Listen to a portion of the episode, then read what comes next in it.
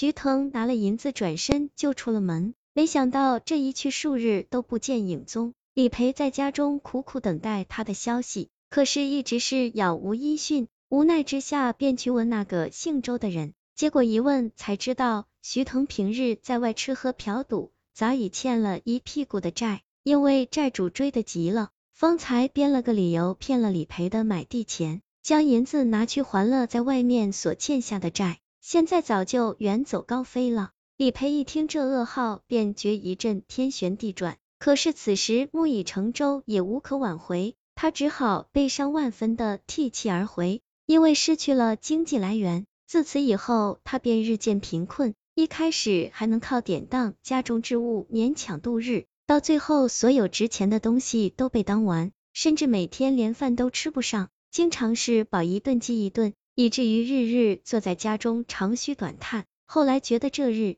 子实在是生不如死，于是便萌发了寻死的念头。有一日，趁着夜晚，悄悄来到山后的神庙内，想要搭根绳子上吊自尽了，却残生。不料他刚进庙内，正在四处找寻挂绳的地方，忽听外面传来一阵人声喧哗，原来是有人前来庙内敬香。李培不暇思索。连忙闪身躲在神像后面，可外面的香客纷纷扰扰，络绎不绝。他坐在香后又急又累，不由打起盹来。恍惚之间，忽见山神从神座上走了下来，笑着对他说道：“深山荒僻，乃是野兽出没的地方，宿上我楼，自有好处。”李培听得此言，心中不由一惊，睁开眼来，方才知道是南柯一梦。此时外面的香客早已散去。他出来四处巡视一番，发现这庙中并没有二楼，正纳闷间，忽然心中一动，道：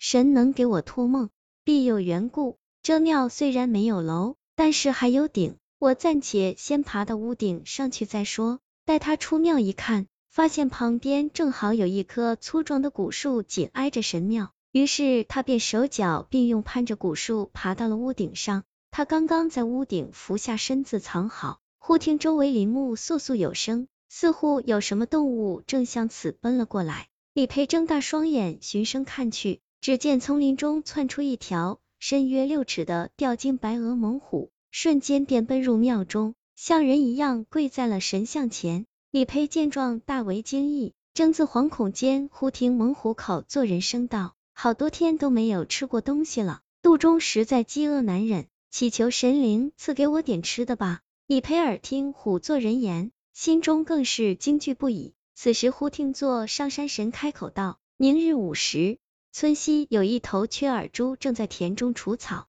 可以做你的食物。不过你命中当恶，恐怕最终还是难以如愿。”猛虎一听，连忙叩首相谢而去。眼见猛虎消失在密林中，李培正准备下来，忽见一阵阴风四起，将他双眼迷住。随即便听山神问道：“老妹从何而来？”李培心中大奇，揉揉眼睛向庙内看去，只见一只野狐跪在神像面前，口作女子的声音道：“弟子居住在东村山后的一个岩洞内，洞外草木丛生，荆棘密布，洞的大小刚好能容下我的身子。村中一户姓何的人家有个儿子，方才一十六岁，生得风流倜傥，一表人才。我经常和他作伴。”饮食起居都合我意，唯独此处依山建村，附近没有井泉，村人每次用水都需远赴他处，往返数里，颇为艰苦。其实村中的一个小山岭上的峭壁间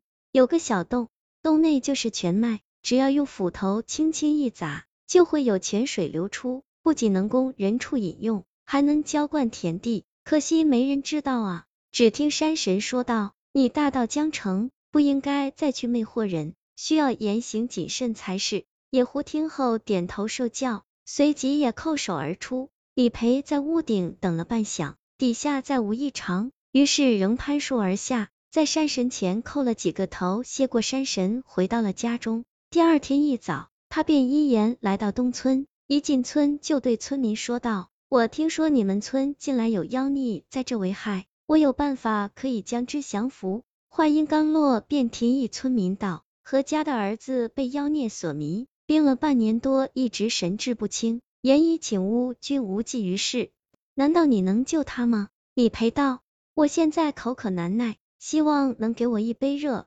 茶，先润润口，再去降妖当不难。